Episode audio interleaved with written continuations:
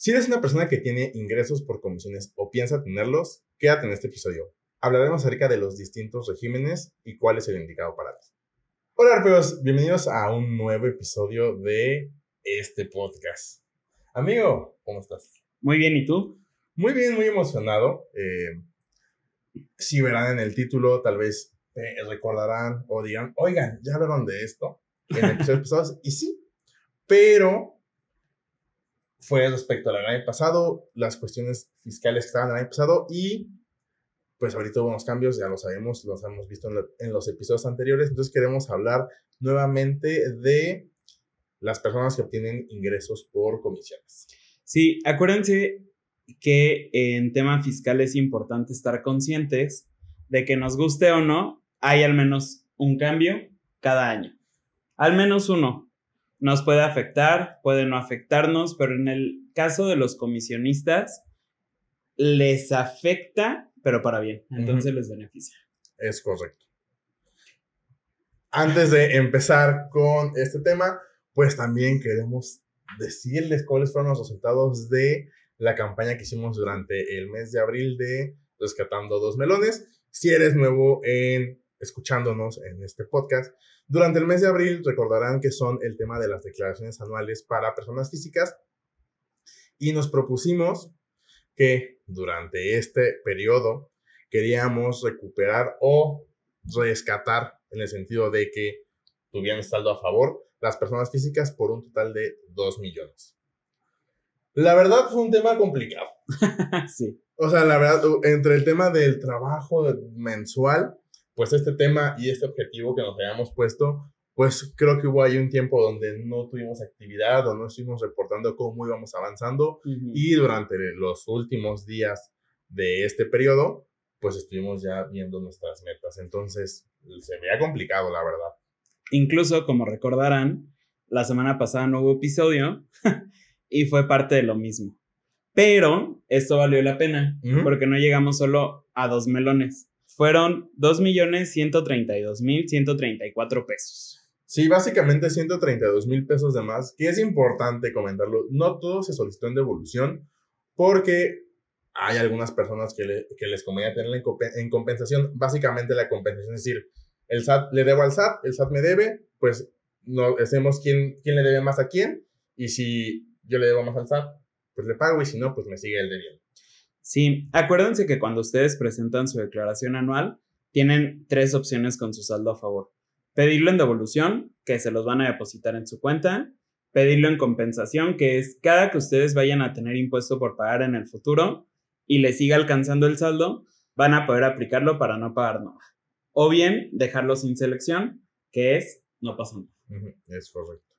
Y pues bueno, de las más grandes, una de 800 mil que por ahí debe estar publicada, eh, pues esa sí se va a pedir en devolución. Ahí les diremos cómo va avanzando ese trámite. Hay unas que se devolvieron, otras que están rechazadas, pero tuvimos que empezar con una devolución manual. Entonces, pues es parte de, de, todo. Creo que todo, bueno, no creo. Todo está en nuestro, en nuestro perfil de Instagram, en las historias destacadas. Ahí debe estar el tema de los dos melones. Entonces, si quieren ver cómo fue avanzando durante el mes de abril, pues ahí lo pueden ver. Y si eres una persona que está en sueldos y salarios y cree o quiere revisar si tiene un saldo a favor, o eres una persona que no presentó anual y tienes un saldo a favor y lo quieres pedir en devolución, recuerda que tienes hasta el 31 de julio para que sea una devolución automática. Es decir, que con solo presentar tu declaración anual en un plazo, este año es un poquito más tardado, pero en un plazo máximo de 40 días, el SAT te regrese ese saldo a favor. La verdad es que, como les dijimos, eh, no sabemos qué criterio tomó el SAT. yo me voy a ventilar. Estuve a punto de ser un contribuyente incumplido, yo, Eric Elizarrarás, eh, porque presenté mi declaración anual el 2 de mayo en la mañana. Pero el 5 de mayo ya me habían eh, depositado mi devolución. Entonces, no sabemos cómo lo están considerando. En mi caso fueron tres días. En otros casos han sido... Dos semanas. Dos semanas, casi un mes. O sea, el SAT sabe cosas. Ellos hacen, ellos hacen nosotros tratamos de apoyarlos a cumplir. Entonces, si crees que tienes algo a favor, puedes contactarnos para tener una asesoría y pues nada, o sea, si tienes algo a favor, pues que te lo devuelvan. Ahora sí. Solo para terminar este golazo, Eh, acuérdense que así como pueden encontrar en nuestra página de Instagram esto de los 2 millones, pueden encontrar los usos de CFDI, eh, métodos pago, formas de pago. Eso. O sea, pueden encontrar varias cosas que les pueden funcionar para cuando están en el Office Depot y les dicen, ¿cómo les facturo esto? Les digan. y sea más sencillo para ustedes. Entonces, si no nos siguen en Instagram, si no nos siguen en Facebook, YouTube, Spotify, da, da, da, da, pueden aprovechar para seguirnos ahorita. Es correcto. Entonces, ahora sí, hablemos sobre comisiones. Es correcto.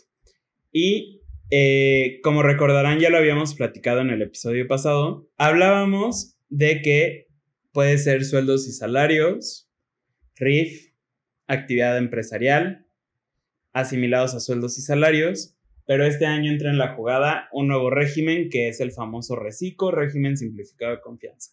Entonces, vamos a repasar todo rápidamente. Si necesitan una mayor referencia de estos regímenes pasados, pueden ir al episodio 20 pero si ya les quedó claro, entonces pueden quedarse en este episodio para que conozcan más a profundidad cómo les aplicaría el reciclo.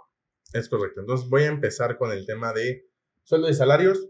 Básicamente este es como el más sencillo, este y asimilados. Pero esto básicamente es una persona que trabaja para una empresa donde descuentan ISR y lo importante es que pues también cotizan el IMSS y que por el tipo de trabajo que se dedica a las ventas, pues recibe un porcentaje de lo que ha vendido cumpliendo de acuerdo a las métricas de la empresa y demás. ¿Qué es lo que pasa? Que esto, cuando recibes comisiones por eh, tema de nómina, puede que te retengan o no puede. Es muy probable que te retengan muchísimo ISR. Porque en un sueldo, voy a pensar de 10 mil pesos al mes, pues tu retención siempre va a ser igual. O sea, si no tienes ninguna variable, siempre va a ser una retención. Voy a poner un ejemplo de mil pesos. Cada periodo te van a estar reteniendo mil pesos, mil pesos, mil pesos. Pero si en un periodo de pago te dan una comisión de 60 mil, pues esa retención va a jugar en el cálculo de ISR. Y si siempre te retenían mil, a lo mejor en este caso te van a quitar 15 mil pesos. Entonces, sí, muchas veces, muchas veces las personas dicen, oye, gané una comisión, pero me quitaron la mitad, el 20% de impuestos. Sí, es porque juega para el cálculo del periodo específico. Si te pagan de manera semanal, quincenal, mensual, pues ahí jugará y afectará de en esa proporción el tema de tus comisiones. ¿Cuál es el beneficio? Y ese es como un tip como adelantado, estando en mayo, de, de qué puede pasar. Es probable que si tú tienes ingresos por comisiones y a veces son muchas, a veces son pocas, es muy probable que sin necesidad de alguna deducción personal tengas saldo a favor en automático en tu anual, porque recordemos que se hace un ajuste al final del año. Sí, básicamente este ajuste consiste en que voy a tener que ser ligeramente técnico, pero voy a tratar de explicarlo de la mejor manera posible. Resulta que, como sabrán, tenemos una tarifa anual de ISR que va a aparecer aquí. Esta tabla anual literal lo que hacen es que la dividen entre 12 y con eso sale lo mensual. Considerando esto, si a nosotros nos pagan 20 mil pesos cada mes, el SAT asume que cuando nosotros lleguemos a la tarifa anual, habremos ganado 240 mil. Sin embargo, puede que no sea así. Puede que un mes nos pagaron 60 mil y en lugar de llegar con 240 mil, llegamos con 280. ¿Sí? Sí. 280 mil. Entonces, eh, justamente ahí es donde se hace un ajuste porque en su momento nos retuvieron en ese mes pensando que todos los meses estábamos ganando 60 mil, pero no fue así. Realmente, si nosotros sacábamos un promedio con todo lo demás, probablemente no eran 20, sino que eran 30 mil pesos cada mes. Entonces, ahí es donde se genera un saldo a favor. Espero haber sido claro, porque si es algo enredoso, pero justamente eso es lo que siempre que ustedes tienen ingresos por comisiones, y puede ser comisión de lo que quieran, venta de casas, afores, lo que sea, se genera saldo a favor por eso. Es correcto. Entonces, ese es uno de los primeros. Básicamente aquí, si no presentan la declaración anual, es donde más, ingres más impuestos les están quitando. También recuerda, o sea, que estás obligado si tienes ingresos mayores a 400 mil. O sea, si tú ganas 240 mil, pero sumando tus comisiones llegaste a 450 mil pesos brutos, es decir, sin, que te hayan quitado tus impuestos, estás obligado a presentar tu anual sí o sí. ahí echen cuentas ustedes y siempre revisen sus recibos de nóminas. También. Pero bueno, ese es el primero. Asimilados a sueldos y salarios es exactamente lo mismo. No tenemos mucho más que mencionar aquí. Igual, si ustedes están como asimilados a sueldos y salarios, si les pagan comisiones, pueden generar saldo a favor en la declaración anual. Es correcto. El RIF. RIF, ok. Eh, recordemos que el RIF está muerto, pero no. Básicamente eh, es un zombie en el tema de impuestos, porque recordemos que en este año lo eliminaron. Sin embargo, las personas que dieron aviso para seguir permaneciendo en el RIF siguen tributando hasta el momento que les convenga. El plazo máximo es de 10 años. Este régimen nos permite sí tener ingresos por, por comisiones, pero tiene la limitante de que únicamente puede ser el 30% de los ingresos que, que tengamos, incluyendo RIFs, si tienes sueldos y salarios y, el tema de comisiones, todo eso, tus comisiones no pueden superar el 30% del total de tus ingresos. Eso es importante porque al haberse quedado el RIF, no sabemos si lo van a revisar más, si no lo van a revisar, no sabemos. El RIF en su momento lo quitaron porque en estricto sentido daba más pie a que se hiciera lavada de dinero. Eso es una realidad. Entonces, traten de cuidar bien el que tengan todas las reglas para estar en el RIF, porque si no los pueden sacar y hacerlos pagar los impuestos de la manera que menos les convenga. Es correcto. El 30% de sus ingresos. Mm, sí, sí, sí. y esos son básicamente todos los... Ah, y actividad empresarial. En actividad empresarial, acuérdense que normalmente pagamos dos impuestos, el ISR y el IVA. Desde nuestro punto de vista, porque sabemos que es un tema un poco controvertido, las comisiones no llevan ISR. ¿Por qué? Porque es una actividad empresarial justamente, no forma parte de los honorarios y por lo tanto, desde nuestro punto de vista, no está sujeto a retención de ISR. Lo que sí está sujeto a retención es de IVA, porque la ley del IVA sí es súper clara en que las comisiones deberán llevar una retención de las dos terceras partes. Hay nada más para precisar en el tema de si recibes ingreso, eh, comisiones por sueldos o por asimilados, estos no causan IVA, porque los retiene eh, pues el que te o sea, el retenedor, tu patrón. Pero en estos, eh, tanto en actividad empresarial como en reciclo, sí son una actividad que causan IVA. Sí.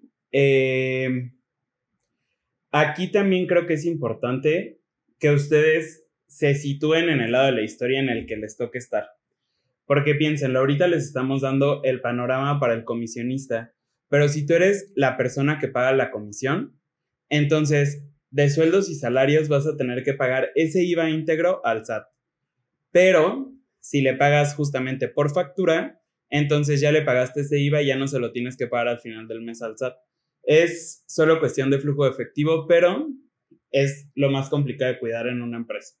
Y también si eres, eh, pues, esta persona que paga una comisión por eh, sueldos, salarios o asimilados, recuerda que también tienes que hacer un pago al Estado del impuesto sobre nóminas. Entonces, hasta ahorita hemos visto la perspectiva tanto del comisionista como del comitente. Eh, el comitente es el que paga la comisión. Entonces, desde mi punto de vista, les conviene mucho más. Si pueden estar en el RIF, pues el RIF, porque no se pagaba el, 100% del impuesto. Si no pueden estar en el RIF, antes les convenía más actividad empresarial. ¿Por qué? Porque les permitía disminuir gastos y al comitente le permitía pagar el IVA en el momento y no a final de mes. Entonces, para los dos era benéfico estar en actividad empresarial. Sin embargo, como recordarán del principio del episodio, este año comenzó un nuevo régimen que es el régimen simplificado de confianza y que para sorpresa de todos no puso esa pequeña trampita que tenía el RIF de que no podías tener el 30% de los ingresos por comisión, sino que puedes tener 3 millones y medio de lo que quieras lícito y puedes estar en el reciclo. Es correcto. Entonces, ¿cuál es el beneficio? Digo, hoy tenemos un episodio hablando específicamente de este régimen para personas físicas, pero en cuestión de ISR es que pagas únicamente entre el 1 y el 2.5 dependiendo de tus ingresos. ¿Cuáles? Y eh, dependerá de muchos factores, pero siempre creo que el reciclo puede ser una opción. Recordando que en este régimen el impuesto va del 1 al 2.5 dependiendo de tus ingresos. Y es muy importante que lo analicen, Porque si lo comparamos contra la actividad empresarial, la realidad es que no puedes tener muchos gastos. Y no porque no puedas, sino simplemente porque el tema del ingreso por comisiones, ah, pues vendí una casa y me dieron eh, un porcentaje del total de la operación. Pero en sí tus gastos pudo ser nada más el, la gasolina con el que fuiste a, los prospectos y a gente que quedó al final, la papelería. Aquí un tip. Recuerden que sus deducciones autorizadas son aquellos a las que están obligados para obtener un ingreso. Entonces, puede ser estos obvios como la papelería o la gasolina o cualquier cosa a lo que los obligue el contrato. Ajá. Eh, lo dejo sobre la mesa. Sí, o sea, aquí depende de muchas cosas, pero en general, pues no tienes muchas cosas. El teléfono, o sea, son pocas deducciones. Entonces, ¿te conviene el reciclo? Tal vez sí. ¿Cuál es el limitante? Hay varias. Recordemos que no puedes tener más de 3.5 millones de pesos eh, de ingresos, que no puedes ser socio o accionista de alguna empresa. Aquí es si invertiste en, una, en cualquier aplicación y tienes el 0.00001% de cualquier empresa, ya eres socio. Entonces tampoco en estricto sentido puede ser reciclo. Lo más importante, que estés al corriente con tus obligaciones fiscales. Si le debes al SAT, tampoco puede estar en este régimen simplificado de confianza. ¿Cuál es el otro problema o la problemática que tienes? Es que no tienes deducciones autorizadas. Aquí el impuesto va, va sobre tus ingresos y nada más. O sea, ¿para qué te sirven las deducciones? Que si es importante que las tengas, pues para el tema de IVA. Básicamente para eso te sirven las deducciones. Nosotros estuvimos haciendo un análisis cuando recién comenzó el reciclo y más o menos debes de tener el 10% de utilidad para que te convenga actividad empresarial. En un panorama general, donde el contrato es un contrato simple y llano, eh, no vas a tener probablemente muchas deducciones y por lo tanto sí te conviene el reciclo. Si el contrato te obliga a cosas bien extremas o te obliga a gastos muy específicos que sí podrían reducir bastante tu utilidad, entonces sí te conviene actividad empresarial. Pero eso sí es revisión eh, específica entre tú y tu contador. Es correcto. Si no tienes contador, si apenas vas a iniciar a comisiones, puedes ir a nuestra página de internet en la parte de asesoría 1-1 y ahí podemos analizar tu caso. O sea, porque creo que el tema de comisiones es algo tan variable en el tema del propio ingreso que puedes decir, me conviene o no me conviene. O sea, te puedes decir en principio, si te conviene reciclo, pero tienes muchas variables en el que puedes o no entrar. Ah, por ejemplo, también, si tienes ingresos por asimilados a salarios, que anteriormente te pagaban por tus comisiones por asimilados a salarios y después te quieren decir, ah, no, pues date de alta en el reciclo, sí puedes, pero lo vas a poder hasta el siguiente año, porque los asimilados y el reciclo no son compatibles. Entonces sí tienes que tener mucho cuidado y es de mucho análisis. Puede que el mismo formulario del SAT, cuando quieras hacer el cambio de reciclo, te lo permita, pero si la autoridad se da cuenta, decir, oye, ¿sabes qué? No tienes que estar en este régimen, tienes que estar en actividad empresarial, te va a sacar del régimen de reciclo, es decir, págame el impuesto eh, conforme a la tabla del 1,92 hasta el 35% de tu utilidad o base grabable. Realmente creo que no hay mucho más en lo que podamos profundizar en este tema, pero como se pueden dar cuenta, fue algo que cambió de un año al otro, que depende de por qué obtienen los ingresos y cuáles son los gastos que pueden llegar a tener o no autorizados dependiendo de los ingresos. Aunque es algo relativamente sencillo y relativamente común, sí es algo que requiere mucho análisis. Personalmente, y como siempre se los decimos, es eh, altamente recomendable que vayan con su contador de confianza para que les pueda explicar qué es lo que les conviene más a ustedes en un caso específico. Es correcto. Y pues básicamente eso. ¿Tienes algo más? No. Esto, ah, eh, quiero aprovechar este episodio también para rescatar una sección ahí que teníamos medio olvidada eh, de las recomendaciones. Y es que la semana antepasada que estuvimos eh, lidiando con las declaraciones anuales, pues yo sufro un poco de déficit de atención. Me cuesta un poco de trabajo enfocarme en algunas cosas de pronto y lo que hago para poder como lidiar con eso es escuchar un podcast o música. eh, estuve escuchando uno de los podcasts favoritos de este mismo podcast, que es de Mentes, y les quiero recomendar un episodio específicamente que es el de Sofía Vélez. Se llama Emprender es una montaña rusa y es el episodio 230 de Dementes. Les recomiendo este episodio porque ella habla de su experiencia al emprender una marca de gelatos en Monterrey. Mm.